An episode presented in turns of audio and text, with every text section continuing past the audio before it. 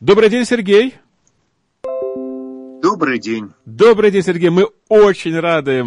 Для нас это большая радость, что сегодня у нас вновь будет такая чудесная возможность пообщаться с Сергеем Львовичем Худеевым, с известным православным публицистом, и услышать ответы на вопросы наших слушателей, причем и те, которые вы задаете и в Риге, и не только в Риге, в Вильнюсе, и в Портленде, и в Ванкувере, и везде, но и также, когда вы задаете их в прямом эфире прямо сейчас по адресу электронной почты. Сергей, давайте еще раз напомним адрес электронной почты.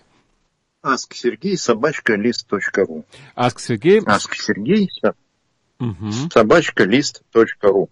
Да, Ask Сергей, собачка, лист.ру. Пожалуйста, мы ждем, по-прежнему ждем ваши вопросы. Вы можете прислать их прямо сейчас. Возможно, это будет в качестве дополнения на какой-то ответ, а может быть, это будет новый вопрос. Ну и мы ждем с большим нетерпением ответа. Сергей, пожалуйста. Так, значит, э, узнал, что стих из послания апостола Иоанна, так, ибо три свидетельствуют на небе, Отец, Сын, Слово и Святый Дух, и сей три суть едино. Это подставка.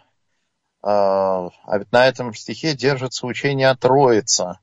Что вы можете об этом сказать?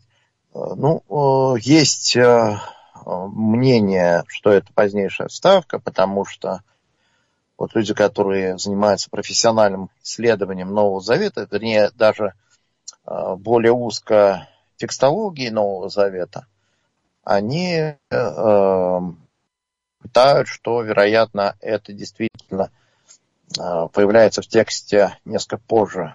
В ряде рукописей этот стих отсутствует. Однако, что касается учения о Троице, то оно, как и любое значимое учение Священного Писания, оно в э, Библии основано не на одном, и не на двух, и не на трех, и не на четырех стихах, оно в Библии э, присутствует плотно. То есть Библия это такой прочный текст достаточно, который не меняет своего содержания радикально из-за того, что там э, э, какой-то стих будет поставлен под вопрос. Христос говорит, идите научите все народы, крестя их во имя Отца и Сына и Святого Духа. Апостол Павел говорит, «Э, благодать Господа нашего Иисуса Христа и любовь Бога и Отца и причастие Святого Духа, Святого Духа да будет со всеми вами. Христос говорит, и я умолю Отца и даст вам иного утешителя. Духа истины да пребудет с вами вовек. То есть тут мы видим, как Отец, Сын и Святой Дух постоянно появляется. И учение о Троице, оно связано с тем, что Священное Писание говорит о Боге как об Отце, о Сыне как об отце, а, вернее, об Отце как о Боге, о Сыне как о Боге, о Святом Духе как о Боге. И мы видим это в Священном Писании, когда Иисус отождествляется с Богом, так достаточно ясно. А Святой Дух отождествляется с Богом. И при этом говорится, что не три Бога, один только Бог, естественно.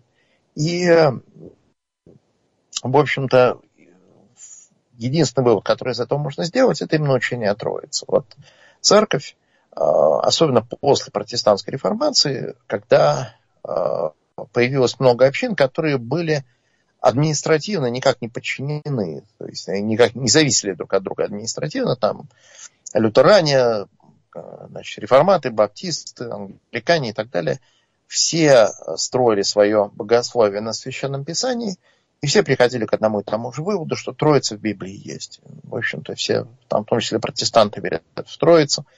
А, потому что это есть в Библии. То есть любой внимательный читатель, он а, к этому выводу приходит в итоге. То есть это учение, как любые значимые богословские нравственные учения Священного Писания, оно зависит не от одного и не от двух стихов. А так вообще вот э, в современных изданиях Библии, э, ну вот из русских переводов есть э, перевод епископа Кассиана Безобразова.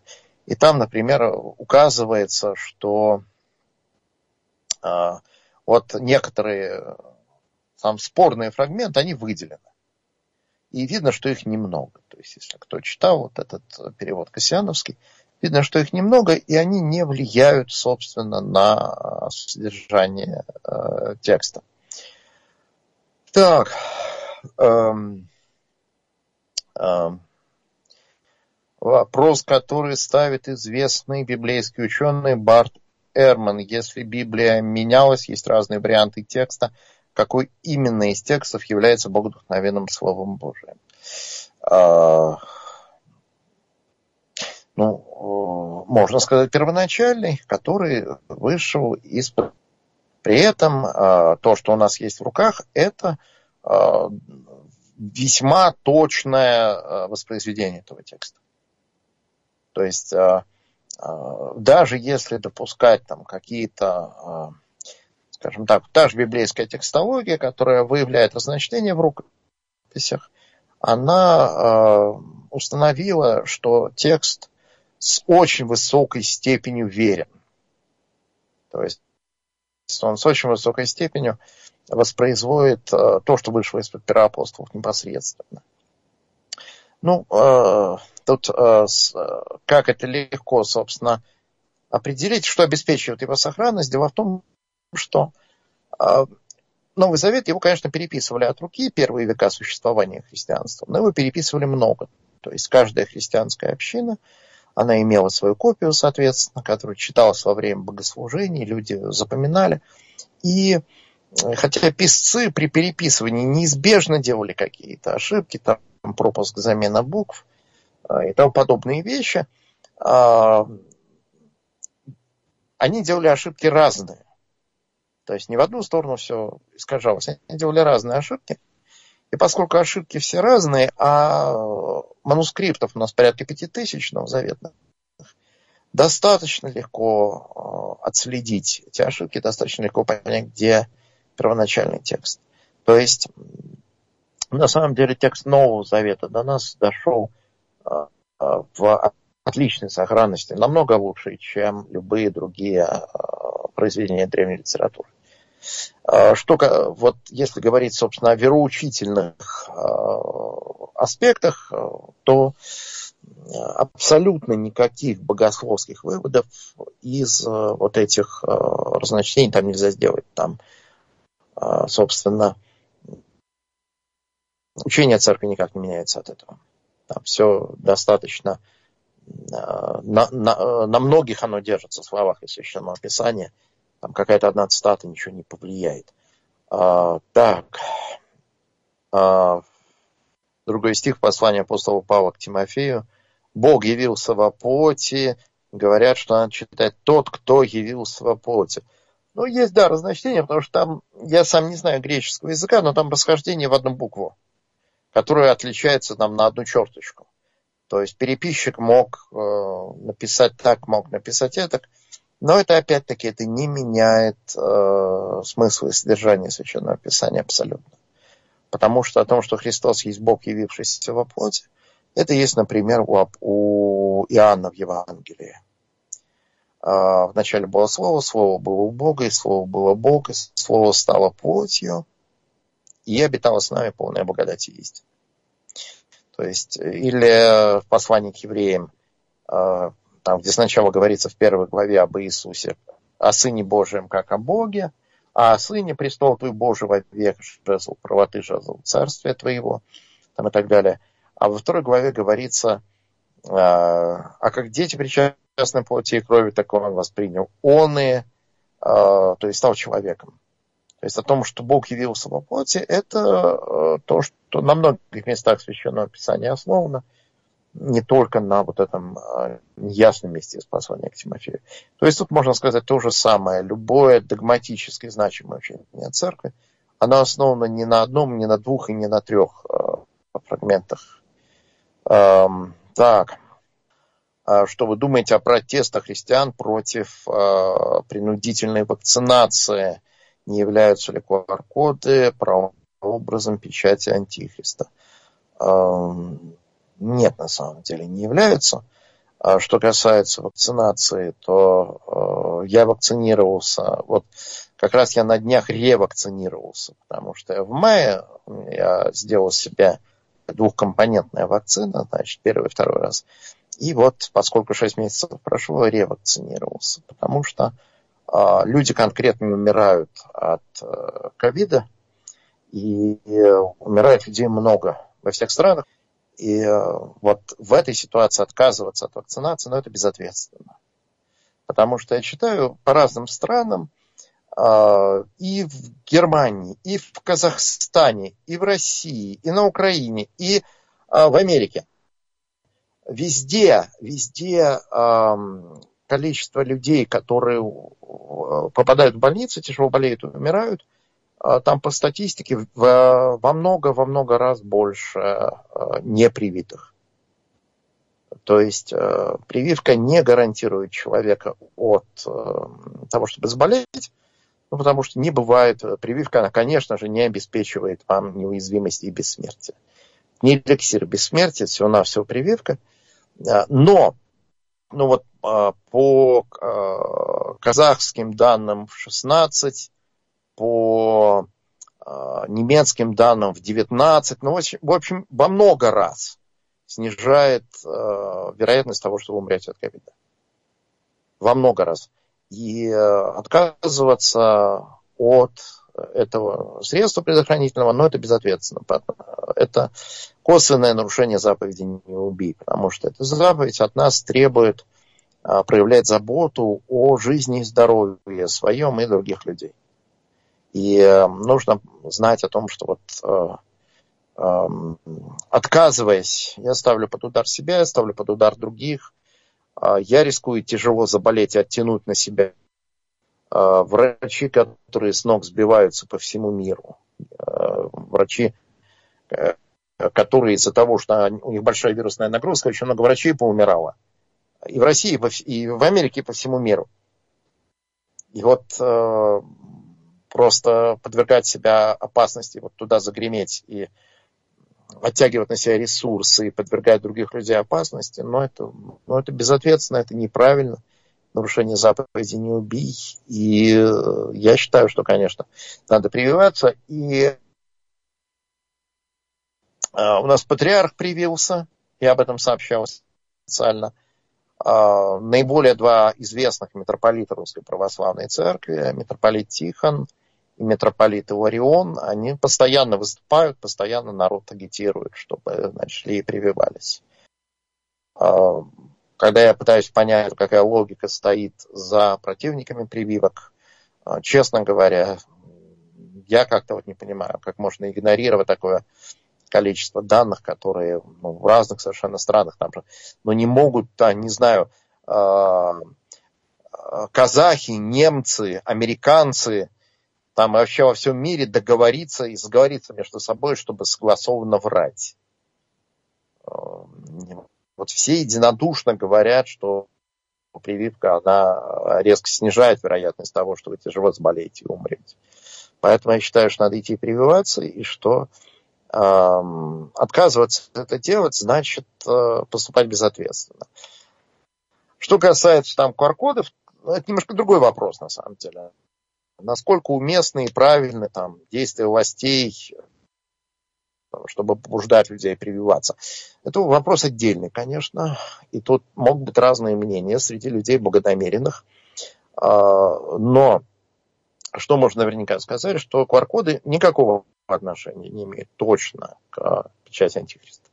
К ним можно иметь разные претензии, в том плане, что вот э, там, ну, конечно, это стеснение личной свободы, можно спорить о том, оправдано оно или нет, э, там, вот можно так делать или как-то по-другому надо стараться.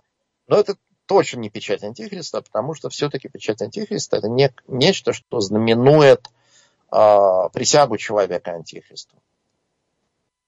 То есть э, э, это то, что знаменует выбор человека, который стал на сторону антихриста. Он так решил, он так захотел. И тут э, печать антихриста нельзя получить обманом. Вот весь ее смысл в том, что она знаменует то, что человек стал на сторону врага Божия. Ну вот крещение э, мы запечатлены обетованным Святым Духом на нас лежит печать Бога, потому что мы уверовали. И э, упоминается, что э, эта Божья печать И как мы ее получаем? Мы ее получаем сознательно, добровольно обратившись к Христу. Вот никого нельзя сделать христианином а, без его согласия. Человек не может а, вот случайно замаскированно получить печать Святого Духа. Святого Духа он должен принять такое добровольное решение. Добровольно информированное согласие на это он должен дать. И вот э, печать Антихриста, цель которой э, вот ознаменовать отречение человека от Бога, э, она, собственно, э, знаменует то, такое же сознательное решение, когда человек сознательно по своей доброй воле отказывается от Христа, становится на сторону его противника. То есть, чтобы как-то вот человеку помимо его воли, без его согласия, без его э, соизволения эту печать влепили, этого не может быть. Потому что не может быть никогда. Тут, э, собственно, э, она нужна за тем, чтобы ознаменовать добровольное решение человека.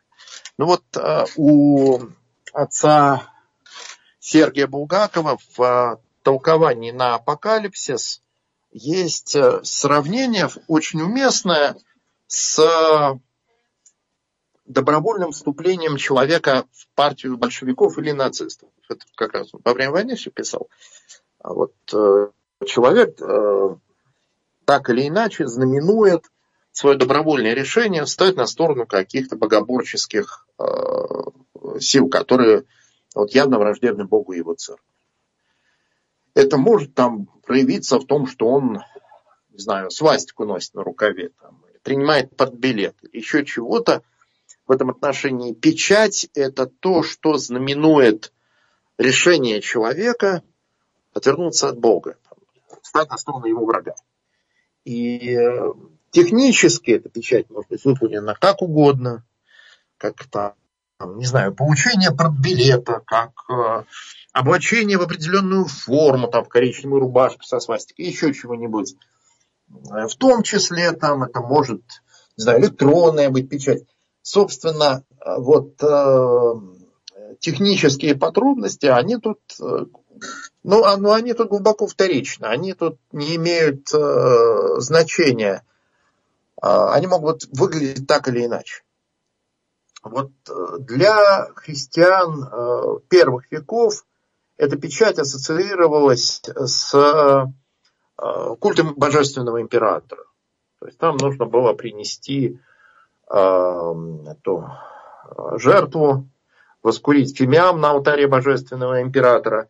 И там э, человек получал бумагу соответствующую, там, документ, который удостоверял, что все, он там жертву принес, к нему больше требований нет.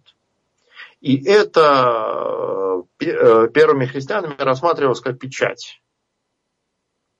То есть, соответственно, э, печать антихриста – это когда есть некая антихристианская сила, которая требует себе поклонения как Богу, и которая тем, кто это поклонение принимает, тем, кто на него идет, э, соответственно, ставит эту печать как знак вот того, что ты, значит, поклонился кому надо. QR-коды к этому не имеют отношения вообще ни, разу. Их там можно с какой-то другой стороны критиковать э, по разным причинам, но это точно не печать Антихриста. Э, опять-таки, действия властей тех или других стран, которые направлены на то, чтобы побудить э, граждан вакцинироваться, они могут быть удачными или неудачными. Их там можно одобрять или критиковать, но они не имеют отношения никакого там печати Антихриста, абсолютно точно. А, так. А, что можно посоветовать родителям сына подростка, который отошел от церкви? Терпение. Потому что ну, подростковый возраст это вообще возраст, когда э, человек нащупывает свою собственную жизнь, когда он э, научается жить самостоятельно, принимать решения. И часто так бывает, что человек должен сначала отойти от веры для того, чтобы обрести сознательную веру. Ну и я в таких случаях всегда вспоминаю блаженную святую Монику, матерь а, блаженного Августина, а, когда а, блаженный Августин где-то там пропадал. Она была христианка, богочестивая, а сын ее, он сначала был язычником, вел такую распущенную достаточно жизнь, потом он стал манихеем, то есть приверженцем такого нехристианского культа – а, и э, потом он а, долгое время а, как-то пребывал вне церкви, мать за него все это время молилась. Она упорно очень настойчиво молилась, просила Бога о нем, и, наконец, он обратился. Но прошли десятилетия, то есть Бог, он э, действует в других временных масштабах, чем мы. Он действует очень медленно, но тщательно. Поэтому надо проявлять терпение и не прекращать молитвы. То есть, э, может он через 40 лет обратиться. Э, Бог действует медленно. Нужно доверять Божьему расписанию. А, так. Так. А, можно ли доверять Биллу Гейтсу и его программе вакцинации, ведь он стоит за всем этим. Понимаете, в чем дело? А, а, если есть единодушное мнение всего медицинского сообщества, что вакцинация спасает человеческие жизни, то, ну, мне кажется, абсолютно неосновательным предположение, что у нас все медицинское сообщество во всех странах, все дружно вступили в какой-то страшный заговор и намеренно людей обманывают и губят. То есть это как-то выглядело бы не очень, не очень убедительно, не очень правдоподобно. Потому что получается, ну, ну ерунда какая. То есть вот глобальный заговор такого масштаба, который объединяет там всех и русских, и китайцев, и американцев, и европейцев, и израильтян, и Кубу, э, ну, мне это за пределами всякого правдоподобия видится. Поэтому все-таки э, Гейтс не Гейтс. Ну вот, э, не знаю, российские власти народ вакцинируют. Они имеют какое-то отношение к Биллу Гейтсу. Там. Даже если мы там на минуту поверим, что Билл Гейтс, он там какой-то, не знаю, злодей. А китайские власти, миллиард человек на они какое имеют отношение к Биллу Гейтсу.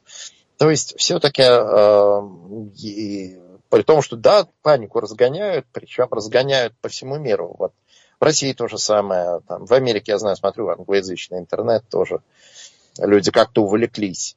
Э, и э, нужно все-таки понимать, что но не всегда нужно действовать по принципу «все побежали, я побежал». У нас, э, к сожалению, да, вот в христианскую среду проникло это конспирологическое мышление, когда люди э, вместо того, чтобы анализировать данные, они просто как сразу всему страшному верят. Нужно просто понимать, что нет, вот в разных странах добросовестные ученые, они пришли к одним и тем же выводам, что надо прививаться.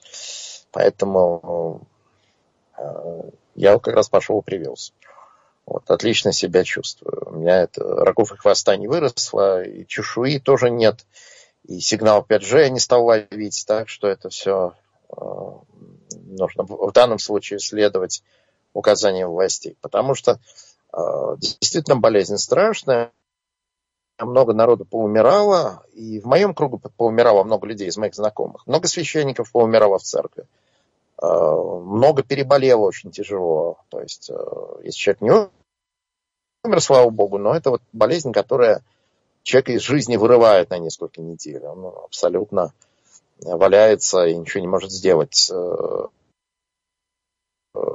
несколько недель, потом медленно приходит в себя, потом еле-еле человек приходит в себя там ну, годами. Это может оставить себя какие-то увечья даже, эта болезнь. Поэтому лучше не, не нарываться и как вот как это обычно рекомендуется. Тут с богословской точки зрения можно только сказать, что вот заповедь «не убий», она нас к этому побуждает. Мы должны заботиться о жизнях людей, а, включая свою собственную жизнь. Так. А, откуда, по вашему мнению, придет антихрист? Будет ли он представителем еврейского народа?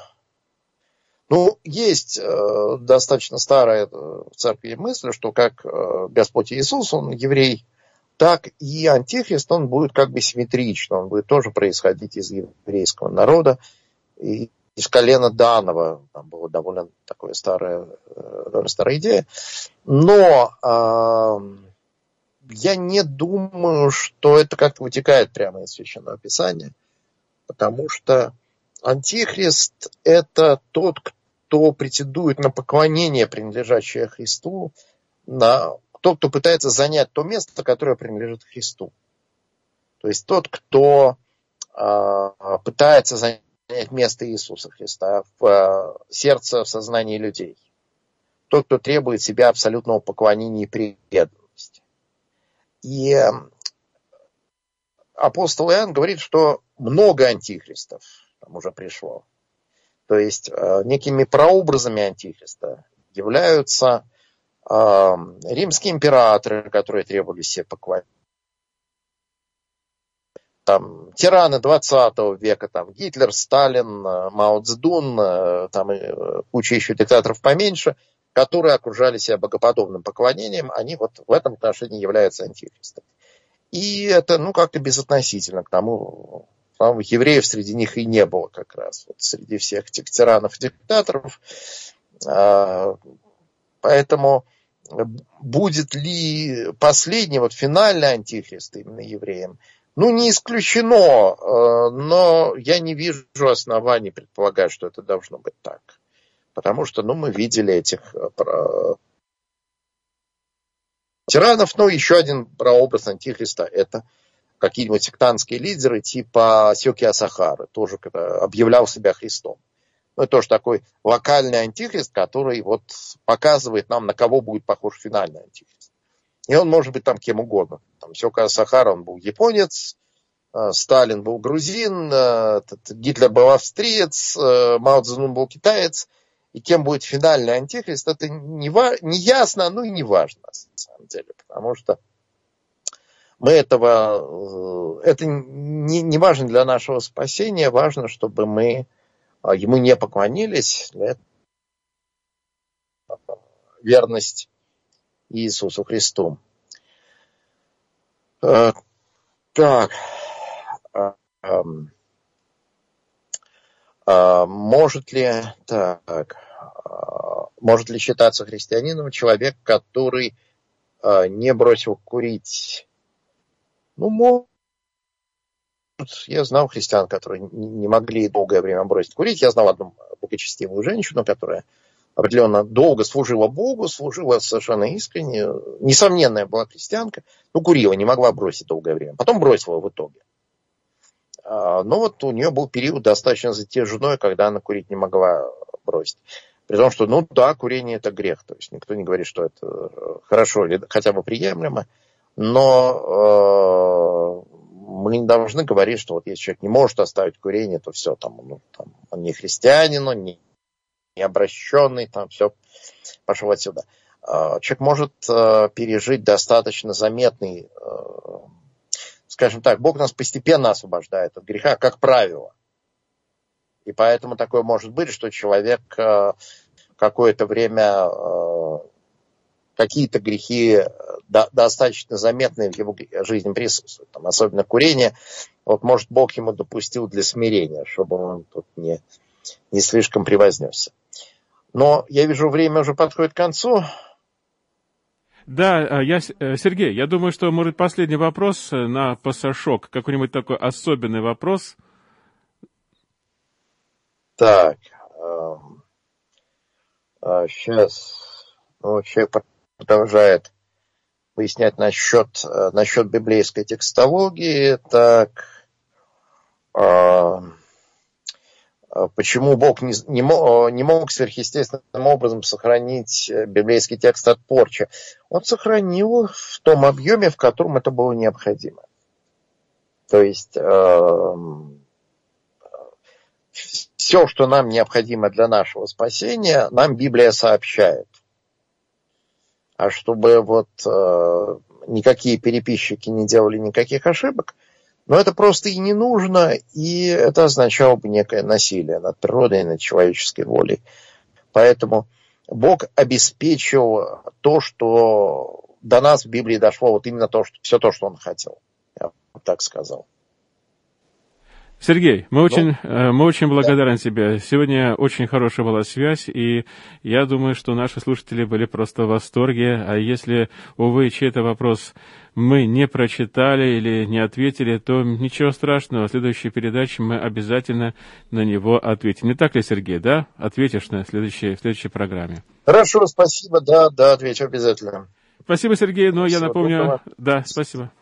Спасибо, до свидания, до скорых встреч в эфире.